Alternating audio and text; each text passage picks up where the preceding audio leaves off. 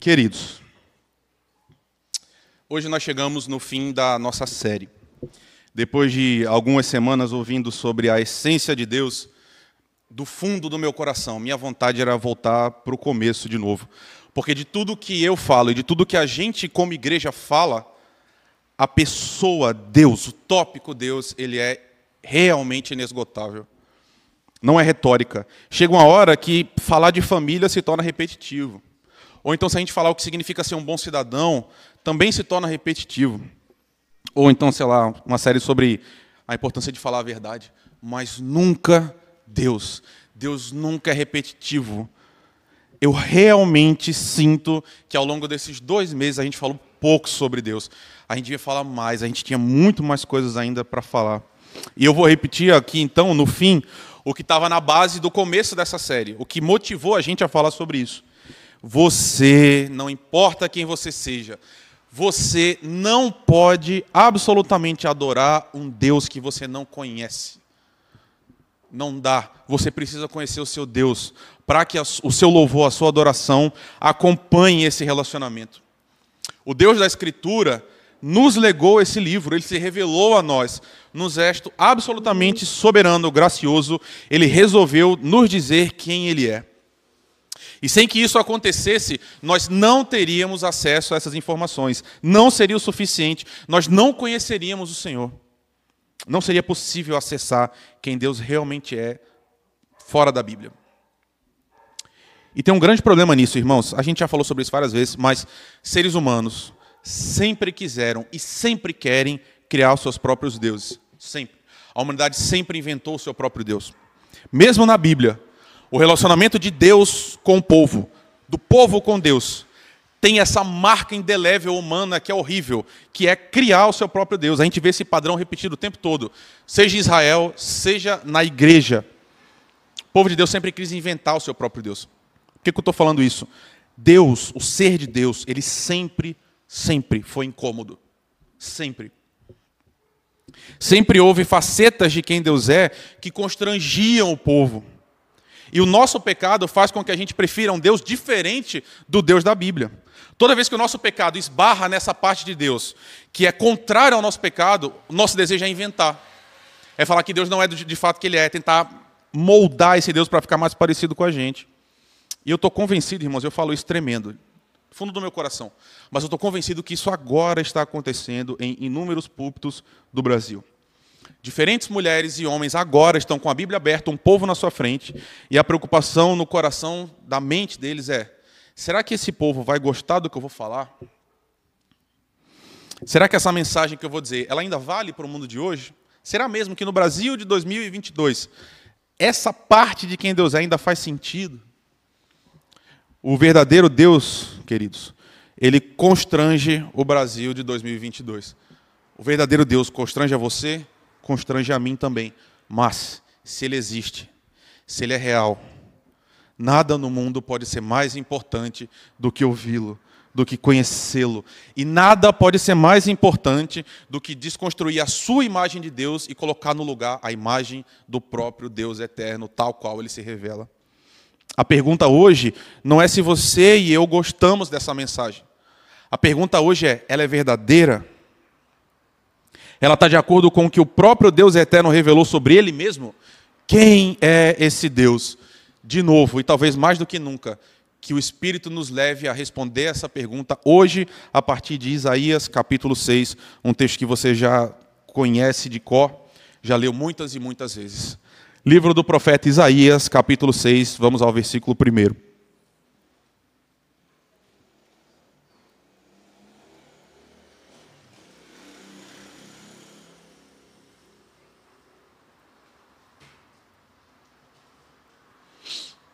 Isaías capítulo 6, versículo 1.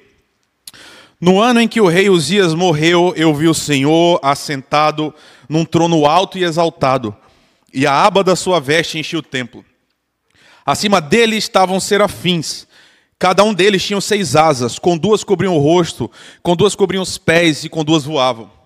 E proclamavam uns aos outros: Santo, Santo, Santo é o Senhor dos exércitos, a terra inteira está cheia da sua glória.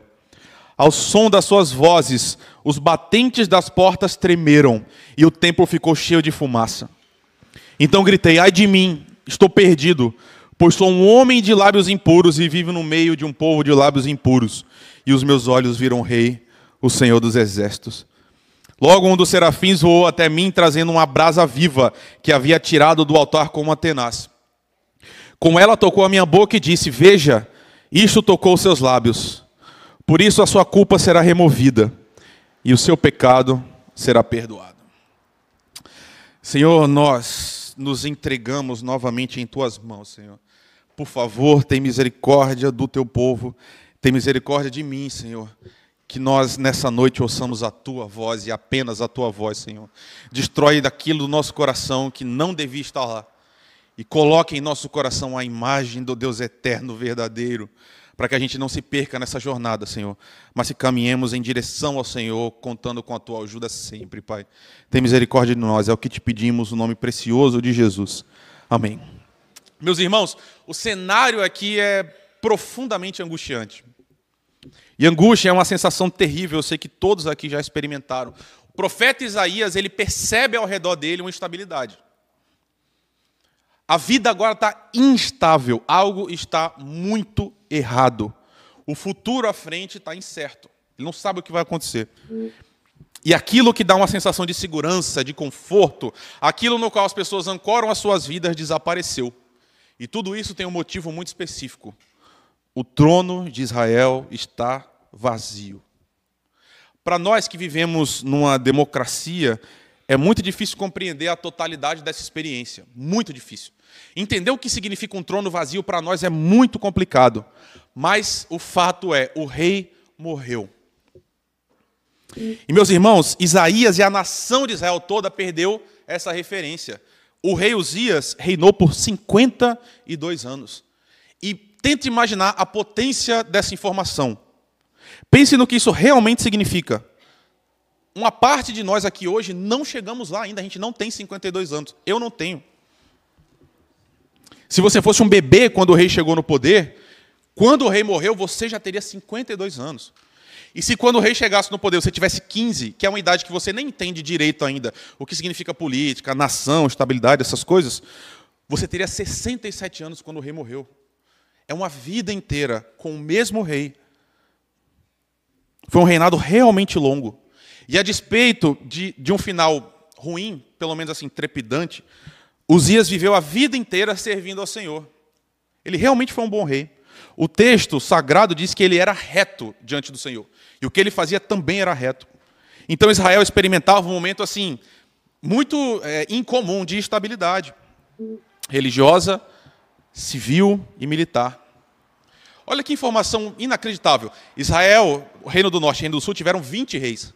Desses 20, só cinco foram bons. E Uzias foi um deles. E agora o trono estava vazio. O profeta olha e fala: o rei morreu. Isso significa incerteza, irmãos. Quem vai ser o próximo? Tente imaginar isso. A gente tem uma eleição daqui a pouco. Quase todo mundo aqui, eu imagino, que está com o coração aflito, porque a gente não sabe o que vai acontecer. Mas são quatro anos num sistema completamente diferente desse. O rei morreu. Israel está perguntando: o que vai ser de nós? Será que a gente vai ter um novo governo que vai ser justo e bom? Será que o próximo rei vai amar o Senhor? Será que ele vai servir o Senhor? Então, no meio dessas dúvidas, irmãos, dessa sensação de angústia, de um certo desarranjo, de você saber que aquilo no que você construiu sua vida está ruindo, Deus decide falar com o profeta. No meio do caos, Deus toma a iniciativa de falar com Isaías. E é dado a ele acessar uma realidade que vai muito além do que esse homem conhecia até então. Essa visão transformou profundamente a vida de Isaías. E ela começa, como a gente viu, versículo 1, no ano da morte do rei Uzias, eu vi o Senhor. Eu vi o Senhor. Isaías, o profeta, vê Deus, Adonai, Senhor, o Mestre. Essa é uma experiência raríssima. Pouquíssimos seres humanos na Escritura estiveram na condição de ver Deus. Aqui, nesse caso, o próprio Yahvé, o Deus Supremo, se permitiu ver por um homem. Então, Eu estava falando para vocês do começo já. Olha como é importante esse momento. Toda a composição dessa cena é revestida de uma importância extrema. Porque no momento de instabilidade, para um profeta que vai ser um dos maiores profetas da Escritura, Deus se permite enxergar. Então, cada elemento dessa visão desempenha no conjunto um papel importante para comunicar quem Deus é. A primeira informação que a gente tem, então, olhando, enxergando como Isaías enxergou também, é que Deus está sentado, Deus está sentado. E parece besteira, mas isso quer dizer tanta coisa, não? Deus está numa posição de autoridade. Deus está na posição de mando. Ele está sentado sobre um trono que é alto e que é sublime. Uzias tinha morrido. O trono de Israel estava vazio. A angústia andava pelas ruas de Israel. Até que Isaías tem uma visão clara: o trono ainda está ocupado. Mas não o trono pequeno de Israel, irmãos. Não esse trono que é disputado por homens maus, que vivem 70, 80 anos e depois morrem. Não esses tronos frágeis, esses tronos passageiros, efêmeros. Pelo contrário, Deus está sentado num trono que é alto e que é sublime. Aqui a gente esbarrou num limite de linguagem. Não existem palavras suficientemente fortes para expressar a realidade do que está acontecendo. O máximo de força que as palavras nos permitem chegar é o que está sendo empregado aqui. Deus, Yahvé, está sentado num trono que é alto e que é sublime, o trono mais poderoso, o poder supremo, a glória infinda. Tanto que as abas das suas vestes, essa é uma noção de poder também. Quanto mais poder você tinha, mais o, a sua roupa simbolizava isso. As abas que, do que está sentado no trono enchem o templo inteiro. É um sinal de uma beleza, de uma realeza. Essas vestes de Deus apontam para o esplendor e a majestade daquele que está sentado no trono. E ele é tão imenso, ele é tão maravilhoso, que as suas vestes enchem o templo inteiro. Mas tem um detalhe que é fundamental: Deus não está sozinho no trono. Perdão, Deus está sozinho no trono, mas ele não está sozinho no templo. Deus não está sozinho na cena. Olha comigo o versículo 2: Serafins estavam por cima dele Cada um tinha seis asas, com duas cobriam o rosto, com duas cobriam os pés e com duas voavam. Meus irmãos, esse texto é o único texto em que esses seres aparecem na escritura inteira. Não existe mais nenhum lugar que se fala sobre os serafins. A gente não sabe quase nenhum detalhe sobre eles. E tudo o que passa disso é especulação, é mera curiosidade, é invenção. Mas a gente sabe de alguma coisa. Uma coisa a gente tem certeza. E isso eu quero que você me acompanhe. A Escritura diz que anjos estão na presença do Senhor. Nessa cena, eles são os únicos a ter acesso a esse momento, a esse local onde Deus de fato está. Só que aqui, toda a arte da história humana, ou quase toda ela, atrapalha a mim e a você. Porque quando a gente fala de anjo, pelo menos duas imagens vêm na sua cabeça. São alguns bebês que têm asas. Ou então, são seres cheios de luz. E quase sempre eles são pintados com uma expressão assim singela, de delicadeza. Toda a cena é envolta numa candura, é uma luz assim, quase como fumaça. Meu irmão minha irmã, olha o que o texto está dizendo. Esses seres que estão na presença de Deus são profunda e radicalmente diferente desse imaginário comum. Os serafins são tão poderosos que quando eles falam, o texto diz, toda a estrutura do templo se abala. São seres tão incríveis, tão gigantescos, o cântico deles era tão intenso que produzia um terremoto que abalava o próprio trono de Deus, o templo todo. Nada aqui nessa cena sugere delicadeza. Nada. Pelo contrário, a sugestão é de força. São seres que são além dos seres humanos. É uma cena de uma assustadora magnitude, que vai muito além da capacidade do próprio Isaías de suportar. Você está entendendo, meu irmão? Minha irmã, o que eu estou te falando? A cena da descrição do local mais íntimo de Deus tem um trono gigantesco, seres poderosíssimos que estão ao redor do próprio Deus. Mas olha como é que o texto continua dizendo quem são esses anjos, ou pelo menos como eles são. Eles são inigualáveis e têm seis asas. Isso quer dizer tanta coisa, irmãos. Sabe por quê? Porque ser anjos não são seres autoexistentes. Ser, os anjos, eles não simplesmente brotaram como Deus, que não tem começo e não tem fim. Eles não criam a si próprio. Eles são feitura. Anjos são criados por Deus. Isso quer dizer que eles foram projetados para serem assim. Então, pensa, Deus projetou esses anjos para terem seis asas. Caramba, por que, que eles têm seis asas? A resposta é absolutamente assustadora. As seis não servem para voar. Eles voam com duas. Sobram quatro. Os dois próximos pares servem, primeiro, para eles cobrirem o rosto, e o outro para eles cobrirem os pés. Você está entendendo o que eu estou falando para você? Imagina a diferença de um anjo para você. Você que talvez pense assim, ah, eu queria tanto estar na presença de Deus, queria tanto ver Deus. Esses anjos majestosos, santos, sem pecado, sobrenaturais, ainda assim eles não podem olhar diretamente para aquele que está sentado no trono. Eles precisam cobrir o rosto, eles precisam cobrir os pés. Lembra de Moisés? Tira as sandálias, porque o solo que você está é sagrado. Eles não podem suportar o peso da glória daquele que está sentado no trono. Essa é a potência da mera presença de Deus. Deus não fez nada, Deus está sentado. E toda a cena está tremendo, porque as pessoas não podem acessar de tão grande que é esse momento. A ação continua e ela é eterna ela é constante. O que, que esses anjos fazem? Eles estão o tempo todo, ininterruptamente, diz o texto, clamavam uns aos outros, dizendo que, irmãos, santo, santo, santo é o Senhor dos exércitos, toda a terra está cheia da sua glória.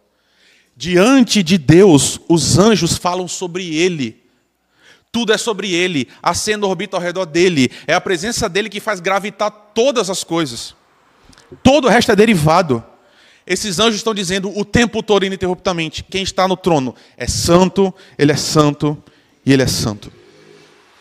E sabe, no português, a gente tem diversos marcadores de ênfase.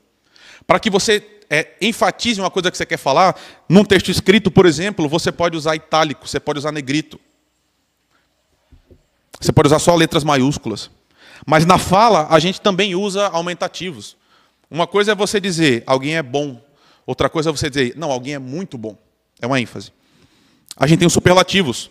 Uma coisa é você dizer, essa comida é saborosa. Outra é você dizer, essa comida é saborosíssima. Pois bem, os hebreus também tinham formas de ênfase. E uma das principais formas de ênfase é a repetição. Uma coisa é dizer, Deus é santo. Outra coisa é dizer, Deus é santo, santo. E uma terceira é dizer, Deus é santo, santo, santo.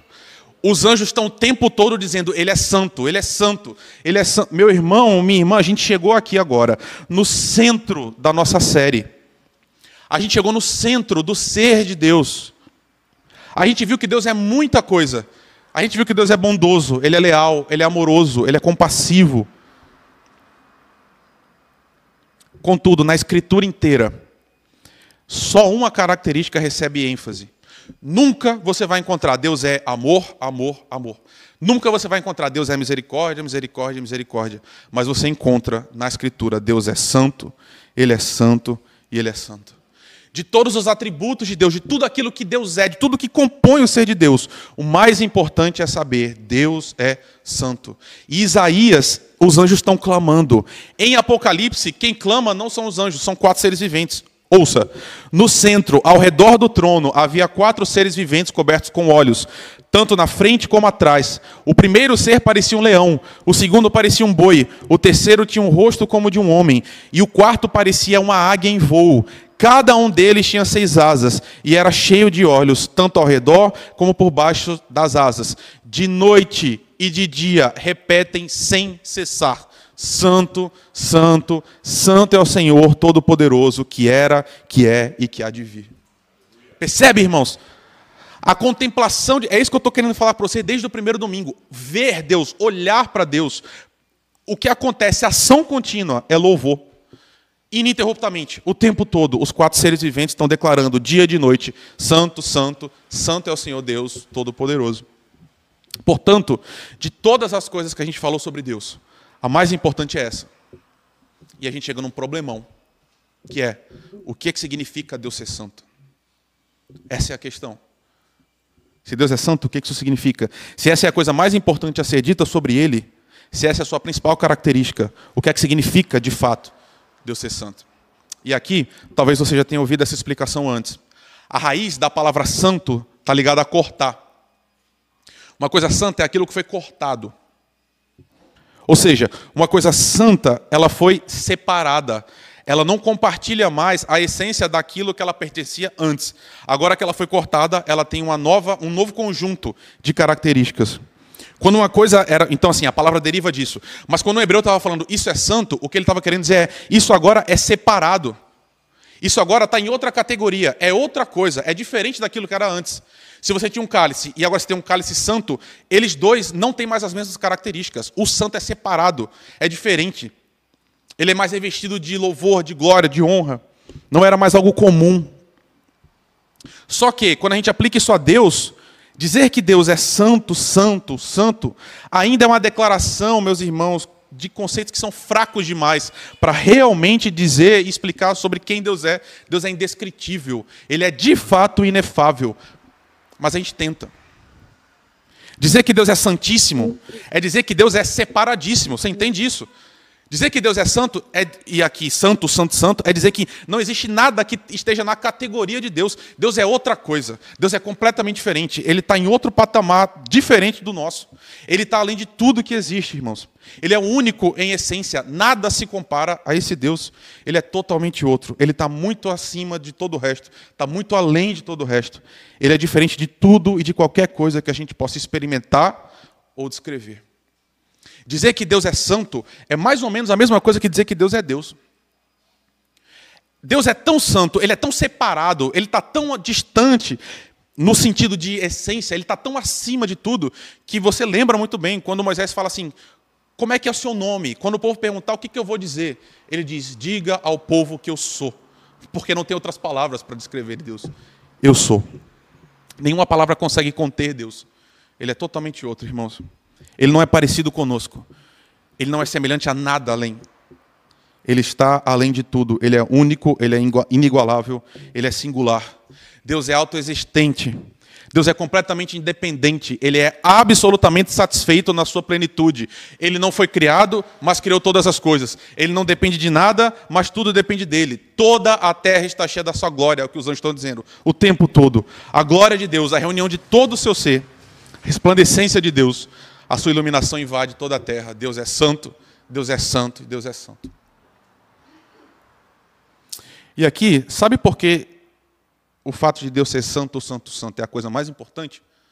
Porque aqui é o começo da história toda. Talvez nessa noite tenha só dois grupos de pessoas que entendeu isso aqui, minimamente, e que ainda não, tá, não tem a menor ideia do que a gente está falando. Sabe por quê? Porque o tamanho da sua adoração tem relação direta com o tamanho do seu Deus. Enquanto você não entender quem Deus é, você não vai conseguir, de fato, experimentar a potência desse Deus. Se a sua fé é frágil, se ela é pequena, se ela é errante, se faz anos que você está titubeando na fé, talvez seja porque você esqueceu quem de fato Deus é. A gente precisa voltar para essa cena de novo e de novo, irmãos. A gente precisa voltar e relembrar quem é o nosso Deus. Deus é indomável, ele é incontrolável, ele é insubornável. Deus não precisa de nada nosso. Deus está além de qualquer necessidade, meus irmãos. Ele é totalmente distinto, ele é outro, ele é totalmente pleno em seu ser. Ele é absolutamente único. Não existe nada no mundo minimamente parecido com o nosso Deus. Nada. Não há um só poder que seja comparável ao Deus eterno, irmãos. Com uma palavra, meu Deus do céu, com uma palavra, Ele criou tudo o que existe. Tudo está sustentado nele, em si mesmo, no seu poder. Ele sustenta e governa todas as coisas. Diante dele, tudo é pó. Ele fala, aparece, ele retira sua mão, tudo cai de novo. Ele está além do tempo, ele está além da razão, ele está além da matéria. No começo estava Deus, no fim vai estar tá Deus, acima de tudo Deus, antes de tudo Deus, irmãos. Sempre é assim. Você tem noção de que agora. Preste atenção no que eu vou te perguntar. Você tem noção e você acredita que agora você e eu estamos diante desse Deus? Você tem noção do que significa crer num Deus que é assim?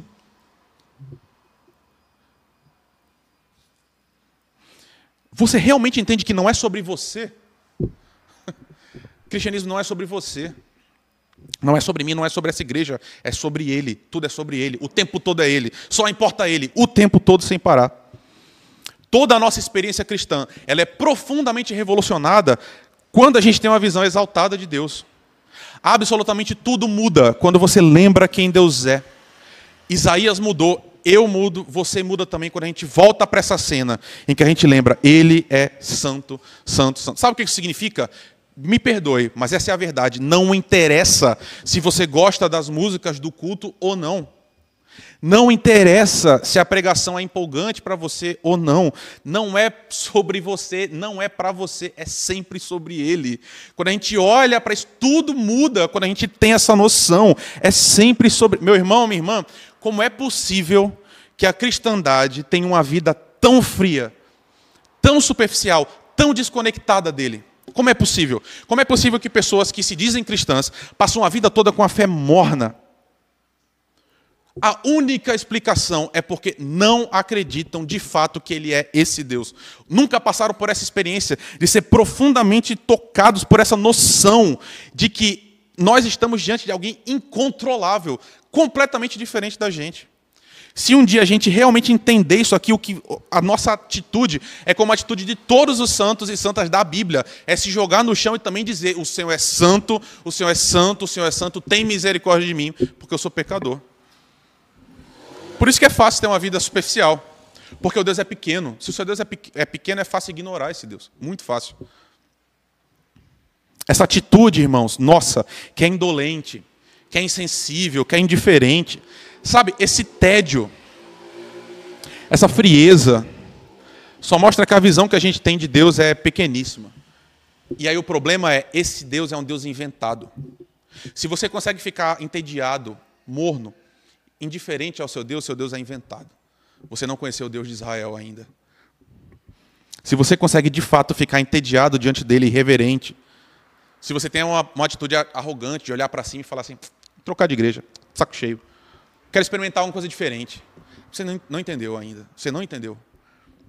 A sua fé não depende de quão bem você é servido aqui nessa igreja ou não. Não depende. Porque, em tese, a sua fé, você está aqui agora para adorar esse Deus. De novo, que não depende de você, meu irmão. Se você virar as costas hoje, nunca mais é, contribuir, nunca mais cantar uma música, tá, Deus não vai perder nada. Ele vai continuar sendo esse Deus inacessível, santo, santo, santo, independente do que a gente fizer. Se todos os cristãos hoje morrerem e falar a gente não quer mais Deus, ele vai continuar sendo o Deus glorificado acima de todas as coisas. Portanto, Deus está te dando um privilégio imenso. Fala, quer andar comigo? Eu quero te dar uma nova vida. Você percebe? Não é sobre você. Não é sobre mim, não é, é sobre Ele, sempre, o tempo todo. Meus irmãos, como é possível ter essa visão de Deus aqui e ter uma vida cristã morna? De chegar assim, no meio do culto, meia hora atrasado, e ficar olhando para o relógio falando assim, pô, está demorando demais, quero ir para casa.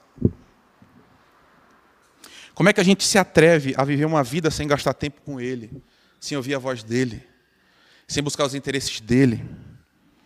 Como é que a gente se atreve a usar o nosso dinheiro só para nós mesmos? Como é que a gente se atreve a falar sobre ele de forma tão displicente, como se a gente estivesse falando de uma pessoa qualquer, vizinho nosso? Nós estamos diante daquele que, com um sopro, pode aniquilar o universo inteiro. Basta querer. A Escritura. Ô oh, irmãos, como eu tremo falando isso mas a escritura, ela fala de um Deus muito diferente do Deus cristão no Brasil hoje que vende. Eu vou repetir, do Deus que vende. Do Deus do marketing. Porque hoje tem um monte de banda que fica bilionária vendendo música sobre um Deus que é fofinho, que é bonitinho, que é pequenininho, que é controlável, porque as pessoas gostam de ouvir isso. Elas gostam de ouvir sobre um Deus que seja parecido com elas, que elas possam controlar a hora que elas quiserem. Um Deus que é pasteurizado, um Deus que é fácil de deglutir. É isso que eu estou querendo dizer. Um Deus, que, como diz a propaganda, um Deus que é feito para você. Um Deus com a sua cara. Esse Deus vende. Você fica rico com esse dinheiro. Você tem igrejas com 6 mil, 10 mil, 20 mil membros com esse Deus. Um Deus que faz todo mundo chorar de emoção. Uma estética linda de YouTube, aquela coisa linda, maravilhosa. Mas um Deus que não tem direito nenhum sobre a sua vida. Um Deus que só serve para te emocionar. Que você pega e tempera algumas áreas da sua vida que você acha que precisa de Deus, enquanto deixa ele de fora do centro da sua vida de verdade. Esse é um Deus que você põe no bolso quando você está cansado, sabe? A igreja está chata. Eu não aguento mais aquelas pessoas. Todo domingo é a mesma coisa. Enquanto a gente trata Deus dessa forma, meus irmãos, a Escritura fala de Deus de uma forma radicalmente diferente e distinta. E esse é um texto que a gente foge, esse que eu vou ler para você agora. Mas em Hebreus, capítulo 10, versículo 31, o autor diz: Pois conhecemos aquele que disse: A mim pertence a vingança, eu retribuirei, e outra vez o Senhor julgará o seu povo. Ouça essa última parte agora. Quem está escrevendo é um cristão, um pastor. Ele diz: Terrível coisa é cair nas mãos do Deus vivo. Deus está vivo e Deus é esse Deus incontrolável. E na presença desse Deus, e um dia todos estaremos lá, você não vai conseguir ser arrogante, nem entediado, nem vai conseguir tirar de letra.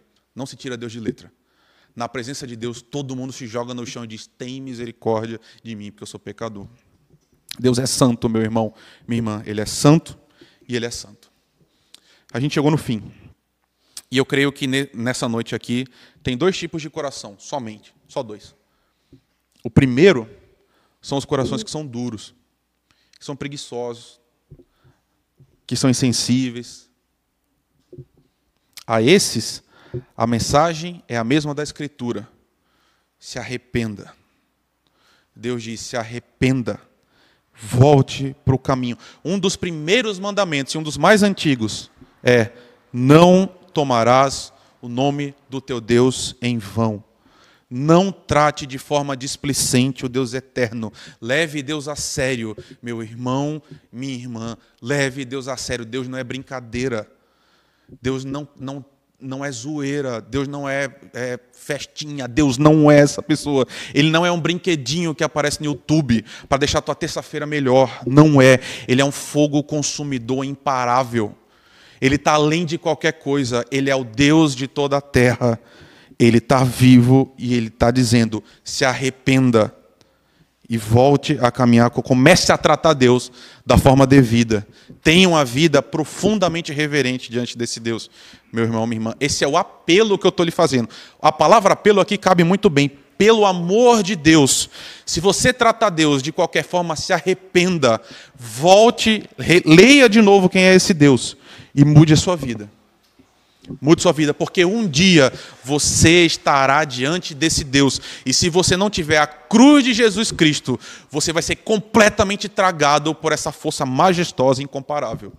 Olhe para Jesus Cristo, se arrependa e volte para os caminhos. Mas tem um segundo tipo de coração nessa noite. E talvez seja a maioria dos nossos corações.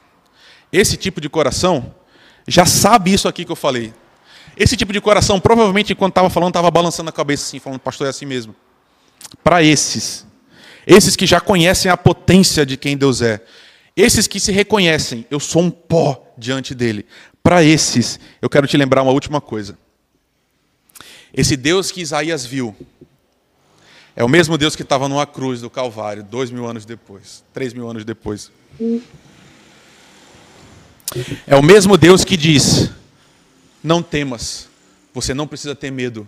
Eu vou purificar seus lábios, eu vou cuidar de você, eu vou te dar o meu espírito, eu vou morrer no seu lugar. Você não consegue estar na minha presença, eu vou trazer você para a minha presença e eternamente para a minha presença. Para esses, não precisa ter medo, de forma alguma. Lembra? O perfeito amor lança fora o medo. Porque esse mesmo Deus, ingovernável, incontrolável. Por isso que a mensagem do Evangelho é tão chocante. Por isso que os gregos menosprezavam, porque esse Deus, gigantesco como ele é, um dia, vendo você voltando, ele saiu correndo, te deu novas roupas, colocou um anel, matou um boi e disse: Venha, meu filho, você estava perdido e agora você está achado, eu amo você. Ele te ama profundamente, profundamente. E ele tem uma nova vida renovada e eterna para você. Para esses que já conhecem a santidade de Deus, não há mais condenação. Você está em paz, meu irmão, minha irmã. O que resta agora é festa, na presença desse que é o Deus de toda a terra. Nessa festa, junto com os anjos, a gente vai cantar para sempre: Santo, Santo, Santo é o Senhor dos exércitos. A Ele seja a glória, a honra, o domínio, a majestade, o louvor pelos séculos dos séculos, irmãos. Amém. Eu quero te dar um tempo de oração. Depois dessa série toda, eu quero realmente te dar alguns instantes para que você fale com o Senhor. Depois de ouvir tudo isso, sonde o seu próprio coração e diga para Deus o que está nele. Deus te chama a ter uma vida profundamente ligada a Ele.